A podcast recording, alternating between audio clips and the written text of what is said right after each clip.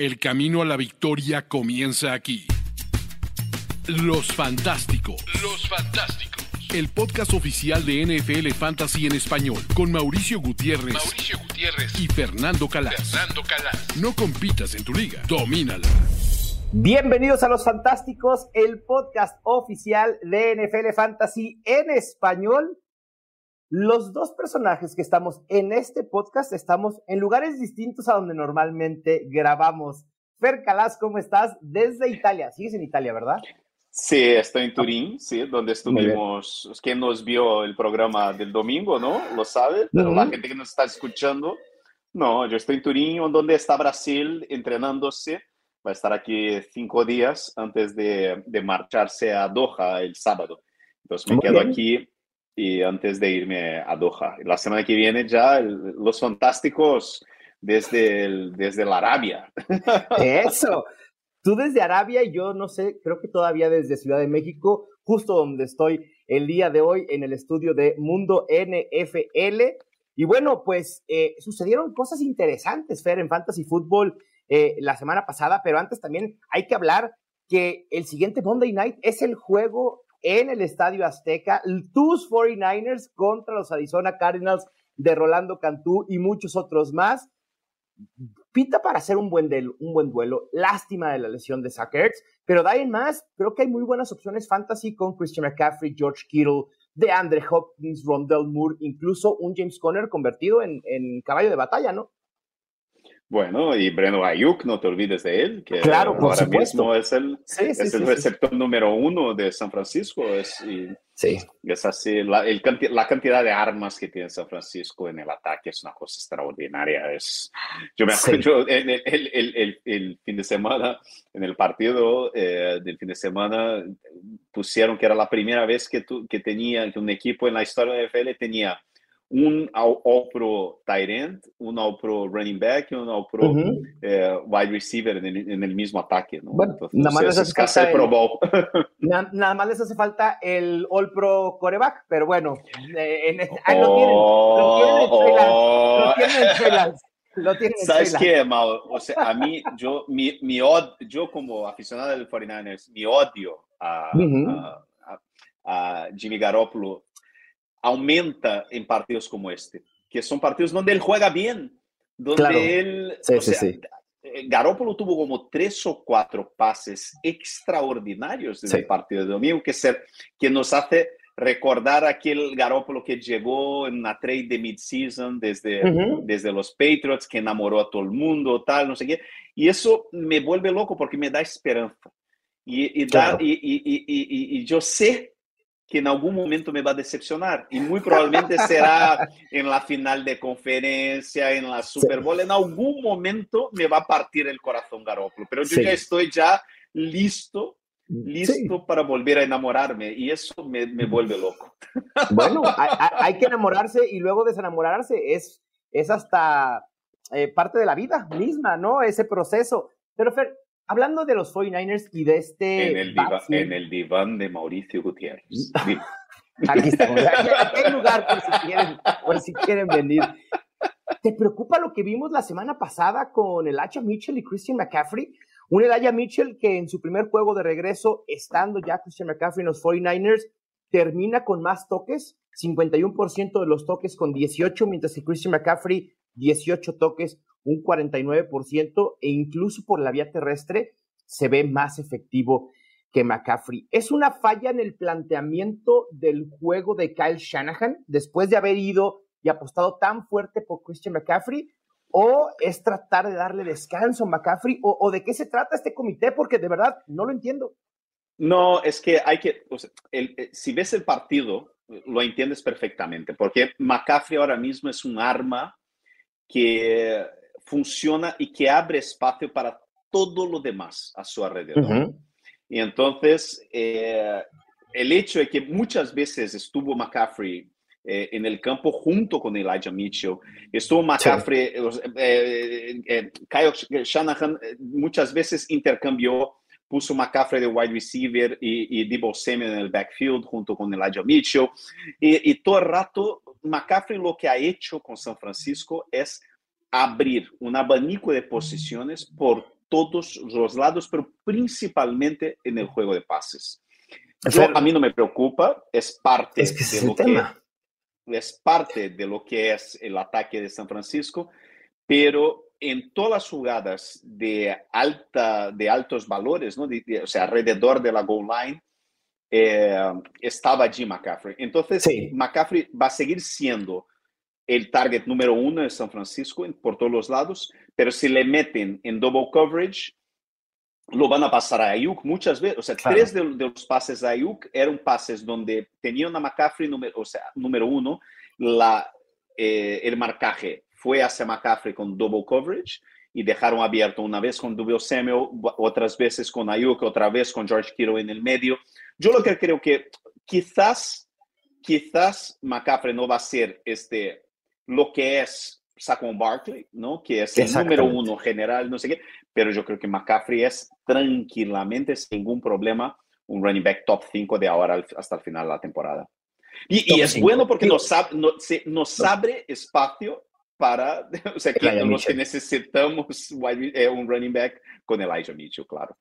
Sí, Elijah Mitchell puede terminar siendo un running back 3 sólido para incluir en el flex o como running back 2 en algunas semanas eh, de emergencia, sin duda alguna. Obviamente esta utilización de Elijah Mitchell, como tú lo acabas de decir, limita el techo de, McCaffrey, pero no es para entrar en pánico. McCaffrey puede ser productivo aún sin tanto volumen, aunque obviamente el volumen que esperábamos, que, que nos hacía colocarlo como un posible running back 1 o running back 2 por lo que resta de la temporada en el rango de Saquon Barkley, probablemente no vaya a suceder. Y, luego, y otra cosa, no, y otra cosa, Mao, eh, eh, McCaffrey va a tener, yo estoy convencido, puede apuntar ahí, va a tener por lo menos dos o tres partidos más hasta el final de la temporada con más de 30 puntos.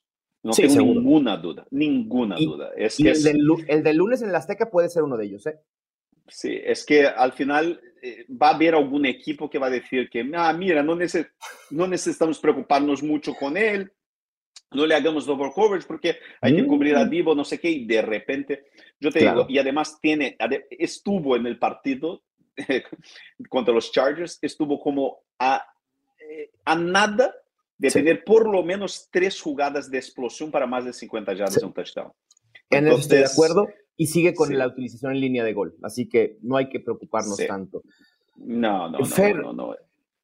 Alguien que pues nos mandó a cerrar la boca casi literalmente fue Jeff Saturday y los Colts. Habíamos hablado de él, teníamos pocas esperanzas en que pudiera revivir a esta ofensiva. Y ándale que Matt Ryan con Konami Code, cosa que no habíamos visto nunca en su carrera. Jonathan Taylor, números, números de caballo de batalla impresionantes, 86% de los toques, 94% de snaps, siendo muy productivos creo que tampoco es para emocionarnos porque hay que ver el rival en turno. Ah, pero, ahí a decir yo. pero la, cara que dieron los Colts, creo que al menos vimos sensatez en el equipo de cómo debió haber sido eh, eh, en semanas anteriores. Es que como, como siempre, que bien hacen a sus rivales jugar contra los Raiders, ¿no? ¿Quieres revivir a un equipo? Ponlo a jugar contra los Raiders y listo. Dios mío, es un desastre absoluto. Es un desastre. Sí, pero, pero bueno, entusiasmarnos un poco con Jonathan Taylor. Quizá por ahí eh, Michael Pittman pudiera regresar a ser un wide receiver 2. Sí, sí, sí. Yo creo que, bueno, eh, lo bueno es que está sano y lo bueno es que al menos ahora no, no van a inventar mucho, ¿no? Le van a dar el, balón y ya está, ¿sabes? Eh, como le decimos en Brasil, arroz con frijoles. Claro, arroz con frijoles, hacer carne con patatas. puede funcionar, claro. Claro, una cara diferente a lo que puede hacer San Francisco con las armas eh, eh, a, su disposición, ¿no? Ahí sí, Kyle Shanahan puede pecar de creativo y está bien y lo celebramos, pero con Jeff Saturday y los Colts no, no hay manera. Quien ha perdido magia también, eh, Fer, en las últimas semanas es Josh Allen. Solo ha generado más de 20 puntos fantasy en uno de sus últimos tres juegos. Y ¿Lo viste limitado realmente en tema de lesión este domingo pasado? Sí. Sí, físicamente se nota que, que le están... Pero eh, hubo un par de, jugadas donde él salió a correr, que tú ves, o sea, tú dices, o sea, el, alma animal que tiene él de, es que, pero es básicamente y claramente le están, él está lesionado, está jugando lesionado y va a terminar de jugar toda la temporada. Sí, es que es, una cosa que vemos con los white, con los quarterbacks. Cuando el quarterback tiene una lesión que le limita, va a jugar la temporada hasta terminar y después en off-season va a ser. Le van a, le van a utilizar hasta que él no aguante más. Y es básicamente eso. Hay que limitar expectativas, eso sí. Eso sí, y, y, justo te iba a decir, quizá a lo mejor tenemos que dejar de ver a Josh Allen como un coreback top 3 para lo que resta de la temporada, sobre todo cuando tenemos eh, allá arriba a Pat Mahomes, a un Justin Fields, a Jalen Hurts, a Lamar Jackson, quizá que pueda estar eh, eh, colándose ese top 3 cada Justin semana. Field. exacto, Justin Fields también. Y Josh Allen, creo que incluso limitado, tiene un buen piso, es decir, tiene un piso seguro como un coreback top 10. Quizá no te va a dejar eh, tirada la semana con 8, 9, 10 puntos, ¿no? Y lo vimos justo contra los Vikings. Y tiene la cosa que estamos hablando de McCaffrey, ¿no? Eh, que a cualquier partido puede tener un partido espectacular de cuatro touchdowns. No lo puedes, sí, limitar expectativas, pero bueno. Eh, sí, preocupante, pero tanta no hay más. Quien tiene a Josh Allen tendrá que seguirlo utilizando a menos que tenga una opción como de los quarterbacks que ya, que ya mencionamos hace unos momentos. Y Fer siguió la tendencia en Miami de utilizar a Jeff Wilson como el running back principal en algo que quizá no debe ser ya sorpresa porque lo vimos la semana pasada. Sin embargo, los números de Jeff Wilson nuevamente son espectaculares. 50% de los toques, 17 acarreos, 119 yardas, un touchdown, siendo utilizado por aire con 5 targets, 2 recepciones, 24 yardas recibidas. Jeff Wilson puede terminar siendo quizá un no, no league winner al estilo de lo que fue Kenneth Walker, ¿no? E, en, adiciones de waivers hace algunas semanas, pero sí en un grupo más abajo de una pieza importante para equipos de cara a playoffs de fantasy. ¿Y por qué no un league winner? A lo mejor. Pues es que sigue ahí Raheem Monster involucrado. pero si sigue jugando así, tío. sí, la edad tampoco funciona. A ver, y en un año donde necesitamos desesperadamente un jugador así, quizás el league winner de este año, o sea, no tenga, no tiene que ser el típico league winner que, que hace muchísimos puntos, ¿sabes? A lo mejor estamos en, un año donde un jugador con este perfil sería... Sí. o sea, a ver, a ver si Jeff, Wilson es lo que, eh, no sé, o sea, yo, sí, claro. Eh, yo, yo le, de rompecabezas, ¿no? Esa pieza que le hace falta a un equipo en un rompecabezas de un equipo sólido que lo apuntale y, lo pueda hacer ganar una liga de fantasy, sin duda, ¿eh? Sin duda. Sí, Y adivina también quién puede ganar ligas este año, Fer. Se les dijo, se les advirtió cuántas veces pudimos en lives, en podcast, en Twitter, por todos lados. Los bombardeamos de información y, y de decir, la va a romper, la va a romper, va a explotar y sucedió. Tony Pollard, por primera vez en su carrera, tuvo un rol de caballo de batalla. 87% de snaps, 83% de toques, termina como el running back 8 con 21.8 puntos fantasy por juego. Limitamos expectativas de ver a Pollard como un top 10 con el regreso de Ezekiel Elliott, el eventual regreso de Zeke Elliott, o podemos seguir confiando en él como un top 12? Yo, yo creo que hay que, hay que hay que utilizarle sí o sí con o sin Ezekiel Elliott. Yo creo que los, los Cowboys van a utilizar Ezekiel Elliott, ya, ya han dejado clarísimo todas las veces.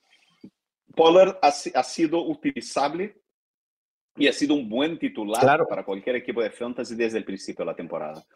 Entonces, yo creo que no deberíamos tener falsas expectativas de que él a partir de ahora lo va a mandar a la banca a, a Ezekiel Elliott, pero va a seguir siendo para mí el gran wide receiver que tener en este backfield.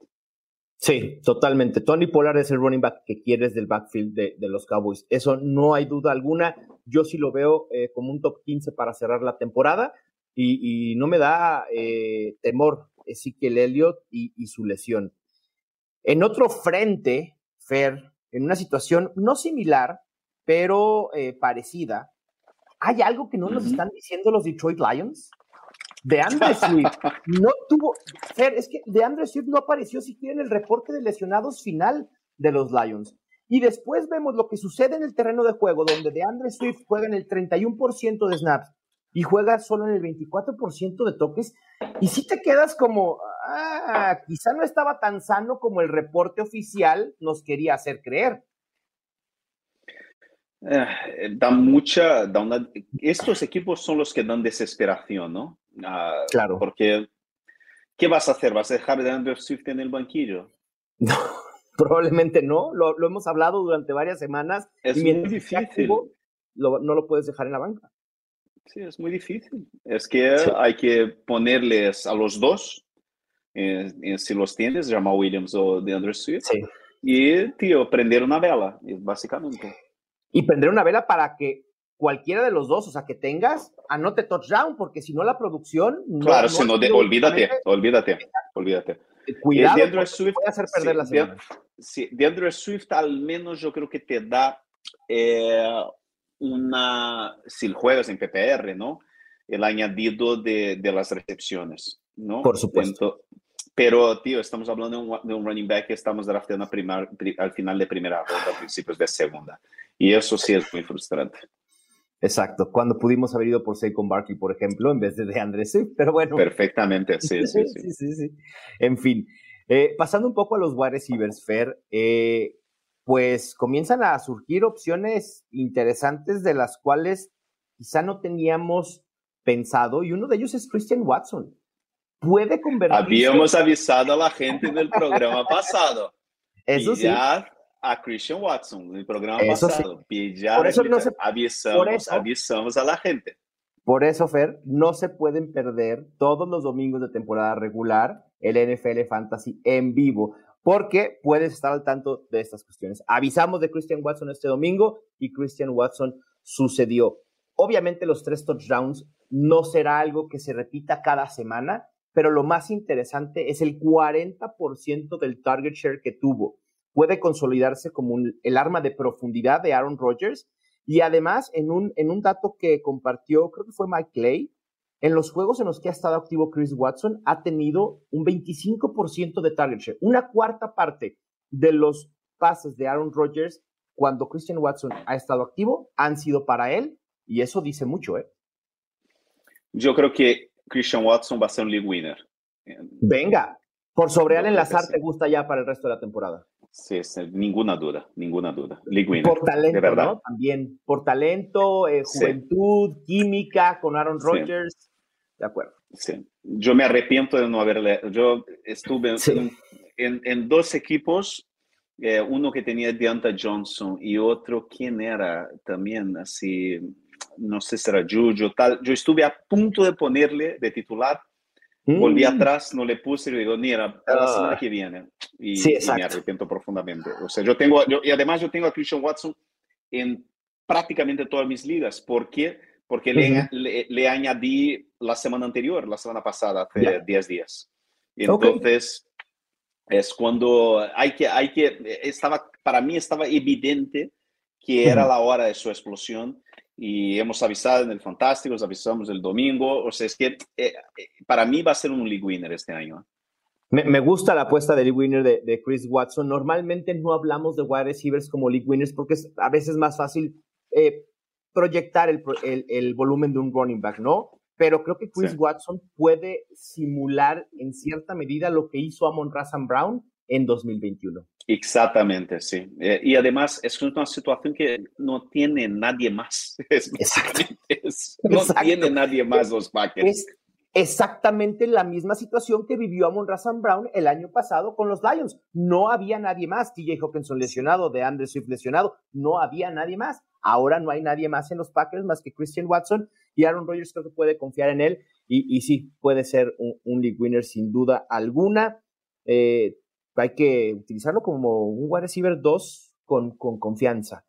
Y a quien creo que puede también ser un league winner o por lo menos una opción top 12 semanal, ver, es Christian Kirk de los Jaguars.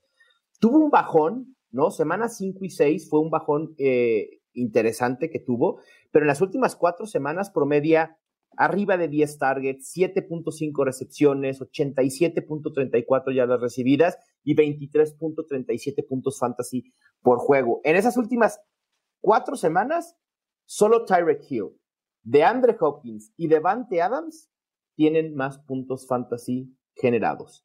¿Te gusta Christian Kirk? ¿Podemos confiar en Christian Kirk a pesar de estar ligado a unos Jaguars que pueden ser gitanos en ciertos momentos? Sí, sin duda, sin duda. Para mí es de las mejores selecciones de, rondas medias de este año. ¿ah? Ha sido muy buena elección, además en una zona donde eh, hubo muchísimas decepciones. ¿Sabes? Yo creo que haber pillado a, Christian Kirk era el jugador perfecto para pillarla allí en quinta ronda, ¿sabes? De acuerdo, sí, totalmente. Y sigues tú con tu eh, predicción de que los Jaguars se llevan la división, ¿verdad? Esa sigue firme. Tiene que estar, yo, de, tanto, de, tanto que he hablado del tema. O sea, bueno, yo creo que perder contra los Chiefs es, esperado, ¿no? Pero obvio, yo estaba en el presupuesto. Mira, yo creo que sí.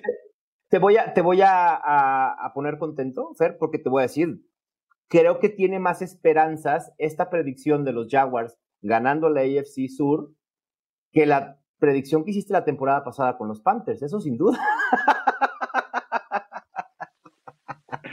Perdón, no tenía que, decirlo. tenía que decir, pero te mando un abrazo y sabes que te quiero mucho.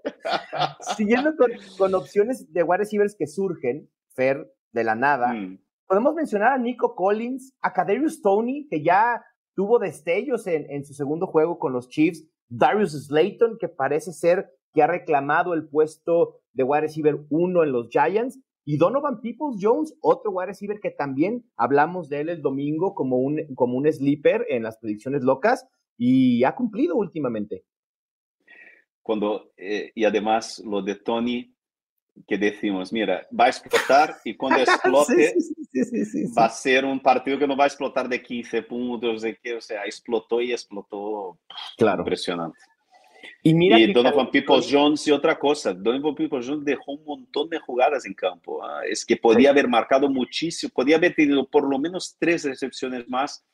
Eh, y ojo porque, bueno, ya, es la semana que viene. Este fin de semana no es el, pro, es el siguiente, ¿no? Cuando vuelve Descansa, Watson. Descansan los Browns en la 11, pero ya es elegible para empezar a entrenar con el equipo. Y en la semana 12 tendríamos que ver a Deshaun Watson ya de regreso y le puede dar una cara distinta a esta ofensiva mucho más explosiva, sin duda. Además, con, con, con, con David Joko muy probablemente de, regreso. Eh, los, los, Browns pueden ser en esta reta final, en la, justo en los playoffs del Fantasy, eh, puede ser ahí también darte jugadores con, muchísimo valor. Sí, totalmente. echar un vistazo en vuestras ligas a ver si David Joko está disponible. Porque si jugáis en ligas más cortas, en ligas que no tienen injury reserve, muy probablemente estará. De acuerdo. Y de estos cuatro, los que más te entusiasman son Kadarius Tony y Donovan People Jones, precisamente. A mí me gusta mucho eh, Darius Layton también, ¿no? A mí me gusta mucho, yo creo, porque además tiene perfil de wide receiver 1, ¿sabes? Exacto. Es un, tiene perfil de wide receiver 1, tiene perfil de alfa, eh, un equipo rocoso, sólido, que son los Giants. Sí, a mí me gusta. Eh, un perfil que, por ejemplo, Wandale Robinson no tenía. Y por más que nos emocionamos con Wandale Robinson cuando empezó a ser utilizado, ¿no? Hace algunas semanas, un, juego en el que tuvo ocho targets y dijimos, uy, Wandale Robinson se puede afianzar como el número uno. La realidad es que su perfil es más de ser un wide receiver en el slot, mucho más dinámico, eh, tipo a la Divo Samuel, pero sin ser tan talentoso, yo diría que Wandale Robinson pudiera ser lo que siempre esperé que la Vizca Chenault pudiera llegar a ser. Pero bueno. Sí, sí puede ser, sí, sí. Y Darius Slayton es un, es un wide receiver, o sea que no es muy alto, pero sí que tiene un perfil de wide receiver uno, ¿sabes? De acuerdo, así es. Y para cerrar esta sección de las imperdibles, las historias o, o cuestiones que hay que saber que sucedieron en la semana anterior para perfilar producción fantasy a futuro, tenemos que hablar de Cole Kemet. Fer, es, ha ido ligado al éxito de Justin Fields, cinco touchdowns en las últimas tres semanas. El temor que al menos yo tenía era que no veía un volumen constante, pero la realidad es que en las últimas dos semanas es el Titan 4 en targets. Podemos pensar en Cole Kemet como una opción sólida, alineable cada semana, aclarando que el panorama de Titans, que de por sí ya estaba feo, terrible, espantoso, se ha puesto aún peor con la lesión de Sackers, que queda fuera por el resto de la temporada, y parece ser que Dallas Gether también podrá perder algunas semanas. O sea, vamos a tener que utilizar a, a, a, quién? En, eh, más adelante en el programa, en las predicciones locas, yo te voy a contestar esta pregunta. Venga, me gusta, perfecto. Y otro tight end que pudiera empezar a ser utilizable ante la lesión de Darren Waller es Foster Moreau. La semana pasada, 95.7% de snaps, recorrió ruta en un 92.5%. Son números bastante saludables, ¿no? Periféricos eh, para un tight end. Quizá los cuatro targets y las tres recepciones no entusiasmen, el touchdown sí, pero bueno, ahí está Foster Moreau sin Darren Waller que puede, puede terminar siendo una opción top 15, ¿no? Sin duda, sin duda. Eh, eh, si, está disponible, eh, pillarlo porque hay por lo menos ahí como cuatro semanas por delante, ¿no? Sin, sin Darren Waller. Así es, de acuerdo. Sí, fue colocado en Injury Reserve. También fue colocado en Injury Reserve Cooper Cup. Qué triste. Es que, sabes, son. Esta, la semana 11 va a ser interesante porque sin Tarek Hill, sem Jalen Waddle, sem claro. Mike Evans, sem Chris Godwin, sem Metcalf, sem Lockett, sem Christian Kirk, Cooper Cup lesionado, Jamar Chase lesionado, Mike Williams lesionado, Julius Smith-Schuster lesionado, Jerry Judy lesionado, Keenan Allen lesionado, eh, hablaste de, de, de, de, los, de los Tyrants lesionados. Claro. Uf. Sí, es una semana complicada. Pero bueno, igual la vamos a disfrutar y también la tenemos que predecir y por eso es momento de pasar a nuestro siguiente segmento. La bolita de cristal. Comenzamos con la bolita de cristal, Fer. Hoy no tengo bolita de cristal, pero tengo cascos aquí que pueden servir de alguna manera para proyectar lo que va a suceder esta semana en Fantasy Football, semana 11, semana del México Game. Ah, esa es una bolita de cristal nueva, ¿verdad, Fer? Con un nuevo... Es una ah, botellita de cristal. si estuvieras en, Qatar, te diría que esa la conseguiste ahí en el desierto o en algún lado, sin duda alguna. Que bueno, sería más como lámpara del genio y no una bolita de cristal, pero no importa, igual funciona, me gusta. Va, pues vámonos con las predicciones de la semana 11. En esta ocasión, running backs habrá que predecir quién será el que más genera y quién puede decepcionar. El running back que más puntos fantasy genera esta semana, Fer Calas. Ah, qué místico te pusiste. Venga. ¿Quién es, Fer? Yo voy a utilizar este casco para tratar de, de que me digas el futuro. ¿Quién va a ser el running back que más puntos fantasy va a generar esta semana? Ciudad de México va a ver una explosión de Christian McCaffrey. Yes, me gusta.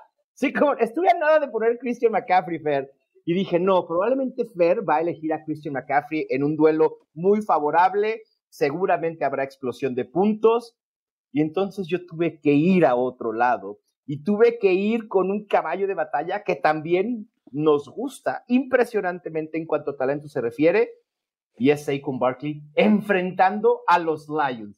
Si Saquon Barkley no logra terminar como el mejor, seguramente puede ser el segundo mejor detrás de Christian McCaffrey. Lo cerramos ahorita sin problema. Sí, sin duda.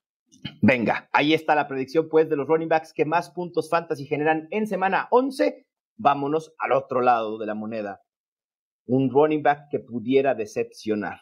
¿A quién tienes, Fer? Yo a Jonathan Taylor contra los Eagles, exactamente. Qué difícil. no importa que jugar, jugar contra los Raiders es una cosa, jugar contra los Eagles, además los Eagles heridos. Sí, totalmente. es cierto. Es otra. Eso es cierto, sí. No esperen un, un gran juego de Jonathan Taylor. Puede ser un running back top 15, pero no esperen que termine entre los tres mejores. Puede decepcionar. Y yo ya vi a muchos entusiasmados con, con este running back nuevamente. Viene de dar su mejor semana en la temporada, casi 100 yardas. Estuvo a 6 yardas de poder producir más de 100 por tierra, pero no. Nuevamente les digo, no, no va a suceder. Esto es un espejismo y no va a suceder contra los Bengals.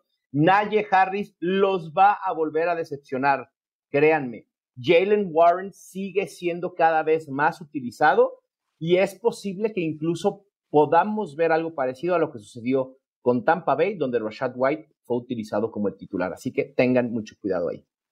Sí. Vamos al over-under de proyecciones según la app de NFL Fantasy. Y obviamente también tenemos que hablar de los Cardinals Fair en este México Game. Ojalá, ojalá que le haya servido el descanso que tuvo en semana 10 y que podamos ver a Kyler Murray pisando la cancha del Estadio Azteca. Si es así, enfrentando a San Francisco, que no es un duelo nada sencillo, proyecta 19.15 puntos fantasy. Over, under. Over. San Francisco históricamente, históricamente tiene, la defensa de San Francisco históricamente tiene problemas con quarterbacks, eh, eh, con económico que corren. Ya. Y, eh, porque son, tienen una línea, ofensiva, una línea defensiva muy agresiva.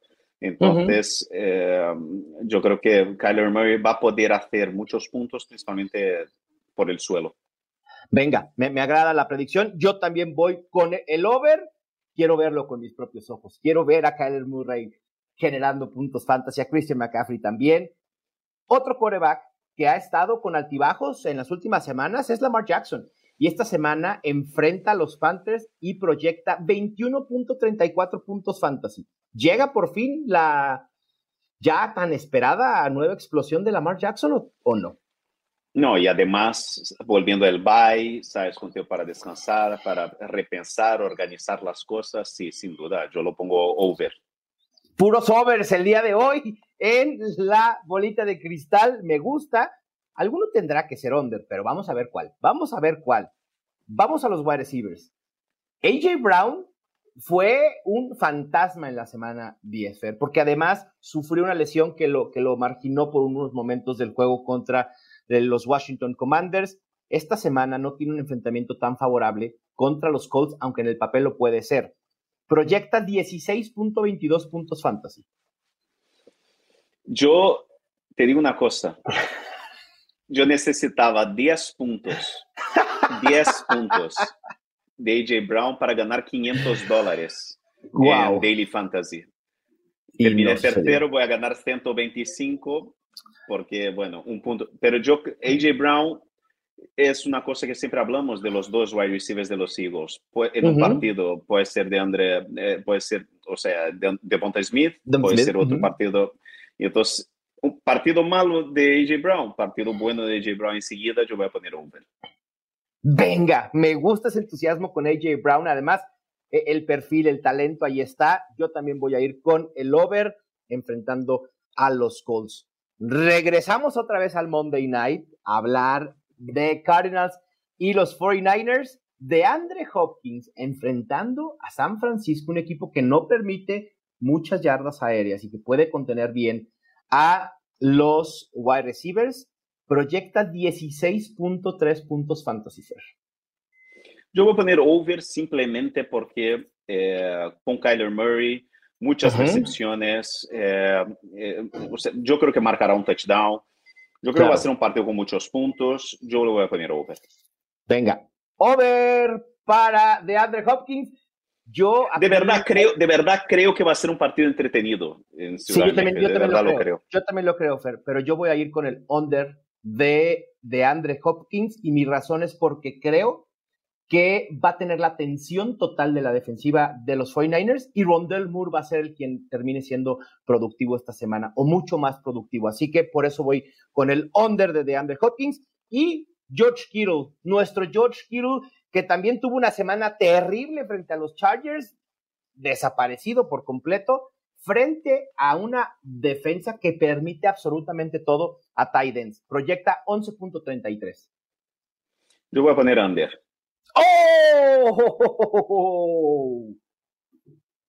Under para George Kittle. Fer Calas, no lo puedo creer. Bueno, ni hablar. Yo creo que George Kittle sí va a poder aprovechar ese enfrentamiento tan favorable contra los Cardinals y yo voy over, que se vea el entusiasmo en esos 49ers. y por último tenemos al tight Dalton Schultz enfrentando a Minnesota, proyecta 10.79. Bueno, Uh, over. Over para Dalton Schultz, que está convertido en un top 5 ¿eh? en las últimas semanas y creo que para lo que resta de la temporada, ante estas ausencias que ya les platicamos, puede, puede serlo. Ahí está el over entonces para Dalton Schultz.